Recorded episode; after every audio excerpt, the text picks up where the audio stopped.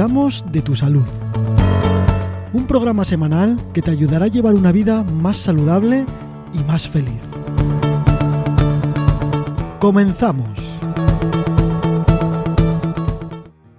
Hola Loreto, ¿qué tal? ¿Cómo estás? Hola Manu, muy bien. ¿Y tú qué tal estás? Muy bien, otra semanita más, más consejos, aprender más y es que no paramos, ¿no? Sí, ahí vamos con otro programa más y con más consejos. Siempre digo lo mismo, son todos muy interesantes, pero este yo creo que influye a muchísima, muchísima gente por el tema que vamos a tratar hoy.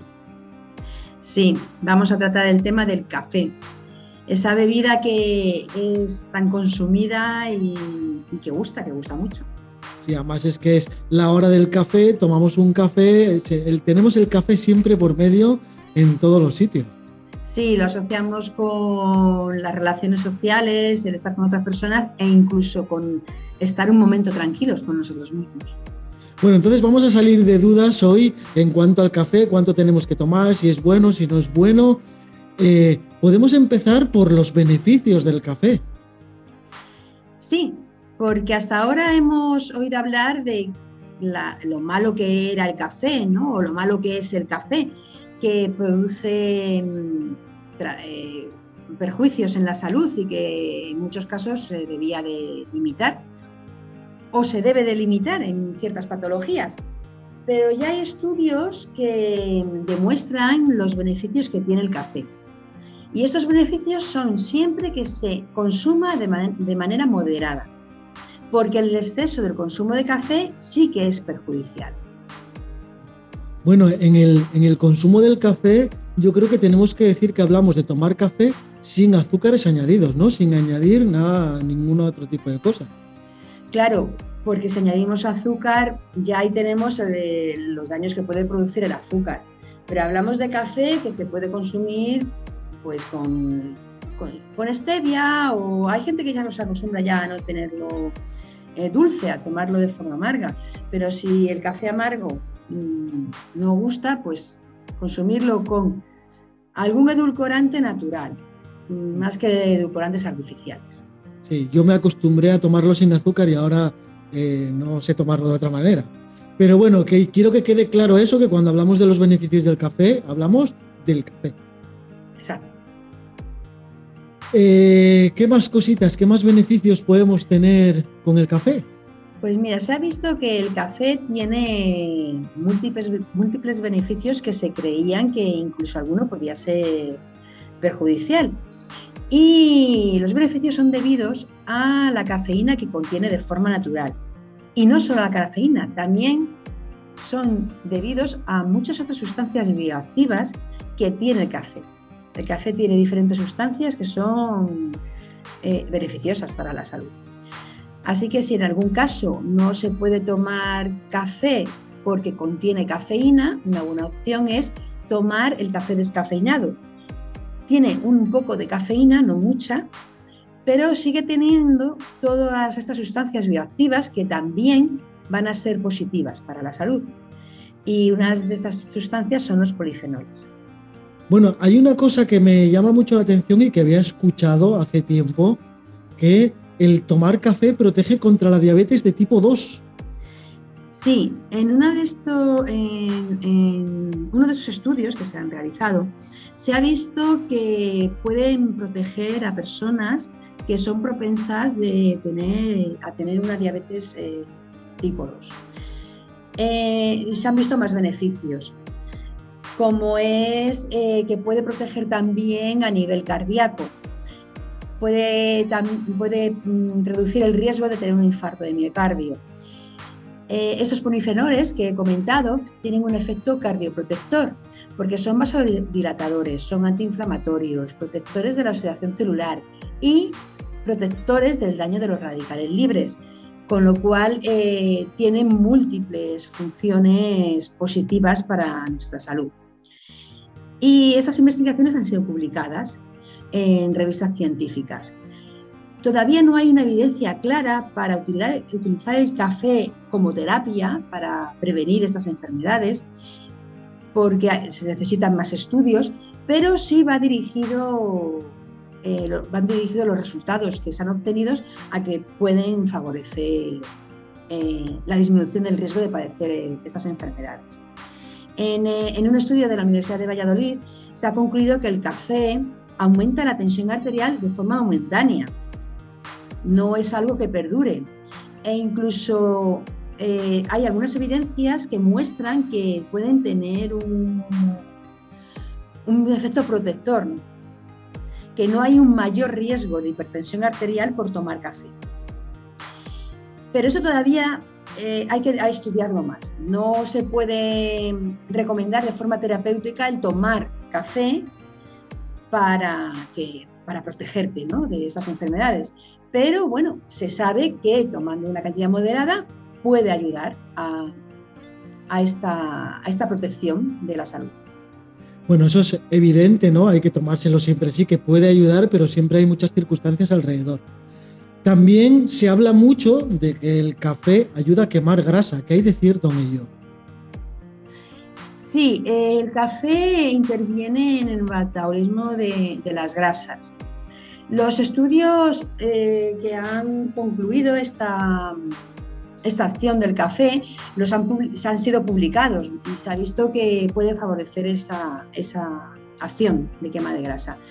Eh, otra, esta acción se ha visto más en lo que es el café verde, el que no está tostado.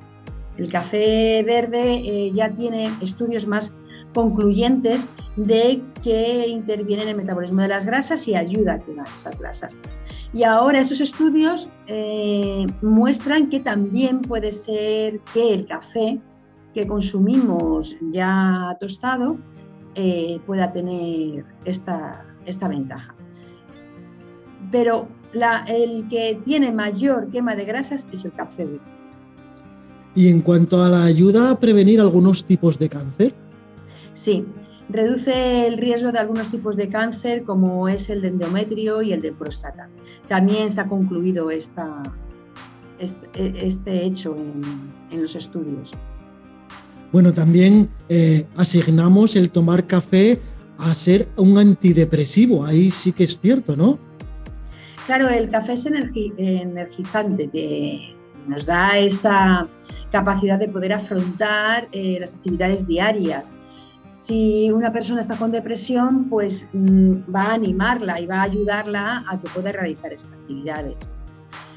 interviene en, esa, en, ese superar, ayudar a superar una depresión.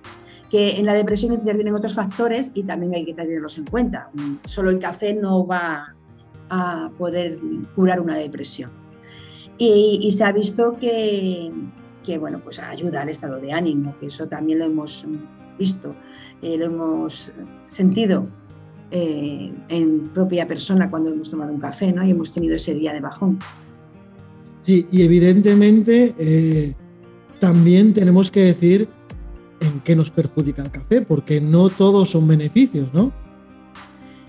Sí, el, el café perjudica, como hemos oído en en, el pasado y, hasta el momento en el sueño, ¿no? Es la alteración que más se produce. La cafeína que contiene el café lleva a que pueda haber alteraciones del sueño y no se duerma bien por la noche. También el café tiene un efecto alasante. Todos hemos oído a alguien o hemos sufrido el hecho de coger un café de máquina y que mm. hay que correr al servicio, ¿no? Bueno, pues el café tiene esa acción lasante que si se consume en exceso puede desarrollar eh, un síndrome de intestino irritable y también producir el dolor de estómago, que, eh, del que hablamos en el programa anterior. Claro, todo esto tenemos que calcularlo siempre en su buena medida, ¿no? Para que haya beneficios y no haya pues tantos prejuicios. Sí, eh, siempre hay que buscar ese balance entre el beneficio que nos aporta y el efecto perjudicial que, pueda tener. Y, el balance se consigue con la moderación del consumo, sabiendo qué cantidad de café eh, se puede consumir al cabo, sí, al cabo del día. Eh, hay personas que no pueden consumir café porque está contraindicado, porque, contengan, porque tengan alguna patología Y en ese caso será el médico el que les aconseje evitar el café o que les diga, pues mira, puedes tomar eh, un café al día o la cantidad que el médico considere. También se ha visto como efecto perjudicial que el café puede disminuir la absorción de hierro, con lo cual puede dar lugar a anemias. Y también interfiere en la absorción de calcio. Eh, esto da lugar a que el cuerpo extraiga el calcio de los huesos y sea un riesgo de osteoporosis. Estos son los efectos perjudiciales del café pues, que tienen ya una evidencia científica.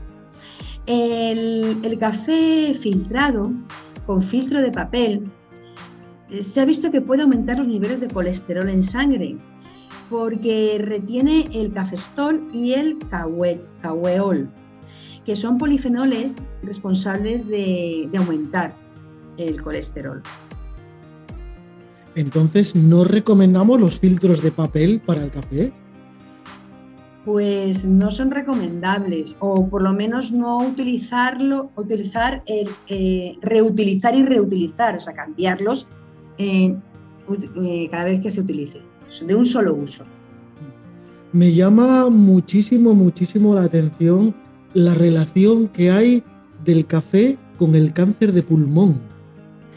Sí, se ha visto que el café torrefacto aumenta el riesgo de cáncer de pulmón. Solamente con el torrefacto.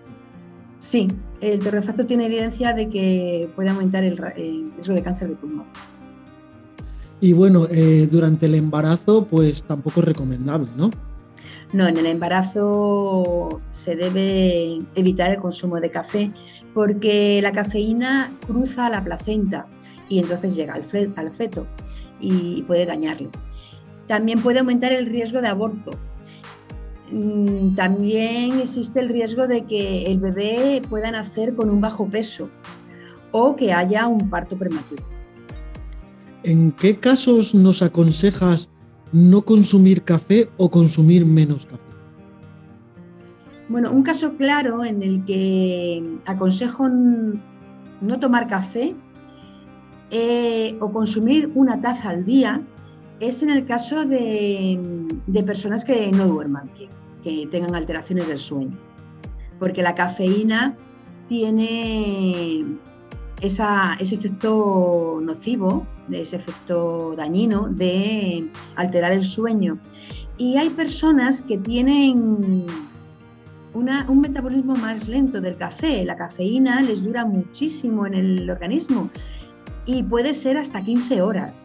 Entonces te puedes tomar un café a media mañana y a la hora de irte a dormir todavía tener ese efecto que te va a impedir tener un sueño bueno un sueño reparador. Entonces cada persona tiene que observar qué efectos tiene el café eh, a ese nivel y qué cantidad puede tomar y a qué hora.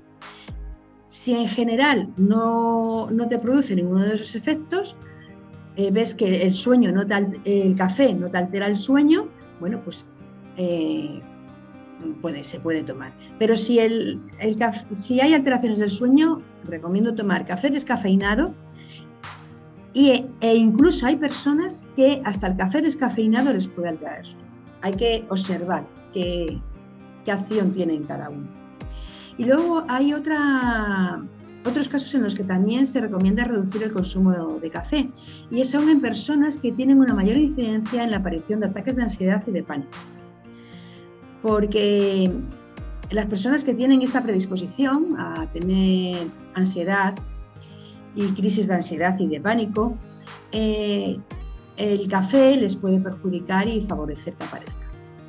La verdad es que eh, tiene muchos beneficios, pero hay que tener mucho cuidado también, ¿no? Porque los prejuicios también influyen bastante.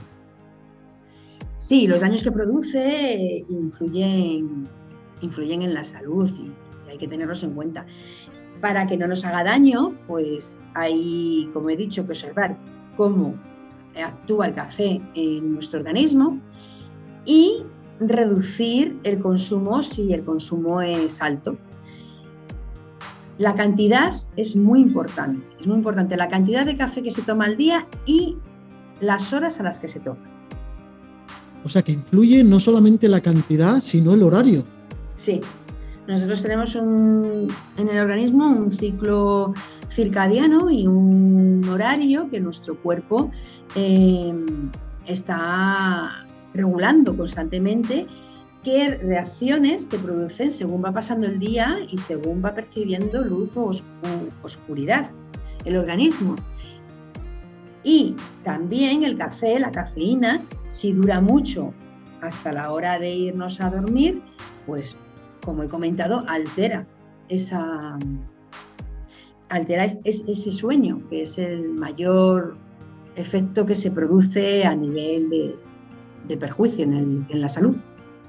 Bueno, pues cuéntanos eh, qué cantidad eh, de café y a qué horas al día las podemos tomar en caso supuestamente de que no tengamos ningún problema de salud añadido, ¿no? Sí, la cantidad de café que es segura la, ha publicado la Sociedad Española de Cardiología. Sí, la cantidad de café que es segura ha sido publicada por la Sociedad Española de Cardiología y nos recomienda que la dosis diaria no sobrepase las cuatro tazas diarias. Claro, determinar la cantidad de café eh, o de cafeína que tiene una taza de café es difícil, pero podemos tener una referencia como es que una taza de 240 mililitros puede contener de 100 a 200 miligramos de cafeína. Y una taza de 30 mililitros puede contener de 40 a 75 miligramos. De esta manera eh, mm, se puede controlar eh, la cantidad de cafeína que se toma. Y la Autoridad Europea de Seguridad Alimentaria considera que la cantidad de cafeína que se puede tomar al día de forma segura son de 200 a 400 miligramos entonces queda muy claro. ¿Y, el horario? Pues el horario se recomienda que se tome el café por la mañana principalmente, porque es cuando nos va a dar mayor energía para poder hacer nuestras actividades diarias. Y el momento de la mañana mm, que nos va a hacer más efecto es a media mañana. Normalmente tenemos la costumbre de tomar un café nada más levantarnos para darnos energía y poder afrontar el día. Mm, esto, bueno, está bien si la persona lo quiere tomar, pero no es el momento en el que mayor efecto nos va a hacer esa cafeína. Porque nosotros cuando nos levantamos tenemos, mm, se segrega a niveles de cortisol, que es, eso es de forma natural y es necesario. Y ese cortisol nos va a dar ese chute de energía para eh, poder levantarnos y entrar en actividad. A media mañana ese nivel de cortisol baja y es el momento idóneo para tomarte un café. Y vas a notar, otra vez otro, otro chute de energía por la cafeína. Es el momento en el que el café eh, es más apropiado. Y por la tarde se puede tomar un café antes de las 5 de la tarde para que nos ayude a hacer las actividades vespertinas. Después de las 5 de la tarde, pues ya nos puede afectar al sueño y darnos problemas para dormir, como se ha comentado. Bueno, pues al final yo creo que hemos salido de casi todas las dudas sobre el café. Tiene sus beneficios, eh, tiene cosas en contra, entonces deberíamos valorar nuestro estado de salud antes de decidir si tomamos café o no. Sí, el estado de salud, si hay alguna patología, es consultar con el médico y que el médico decida o aconseje el número de de tazas de café que se puede tomar. O si, o si hay que, prohibirlo, hay que restringirlo.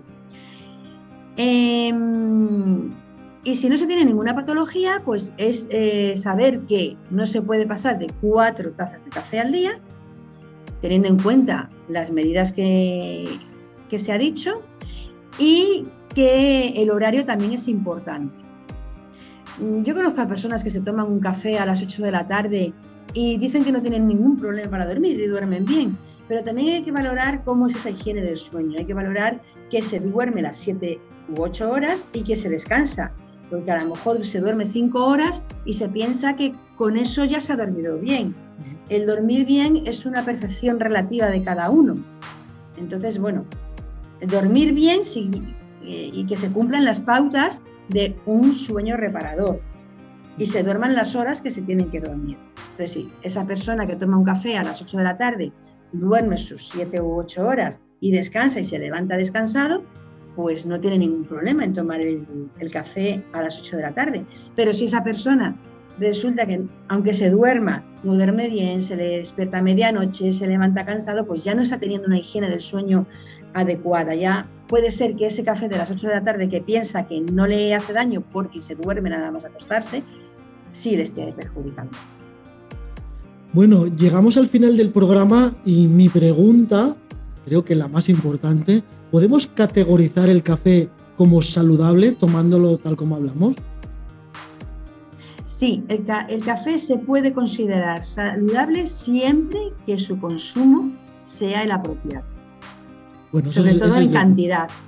Eso, eso es lo importante, el decir, bueno, pues el café sí que es saludable, como otras ciertas cosas en alimentación que hay que tomar en su justa medida. Exacto. Y siempre que no haya nada que lo contraindique, como es una patología.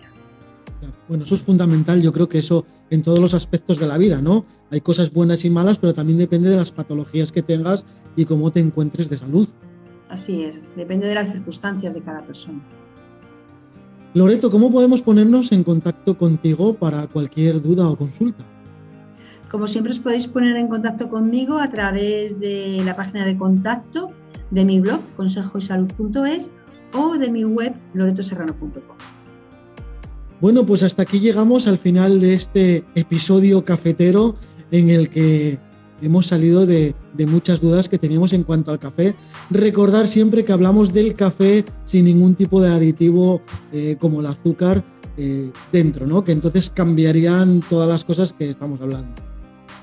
Si añadimos azúcar al café, eh, añadimos los daños que hace el café, el azúcar, el azúcar. el azúcar a salud. Bueno, pues nos vemos y nos escuchamos la semana que viene. Sí, deseando que llegue la semana que viene para poder seguir compartiendo estos consejos. Venga, pues un abrazo fuertote para ti y todos los oyentes y hasta la semana que viene. Abrazos para todos. Hasta la semana que viene.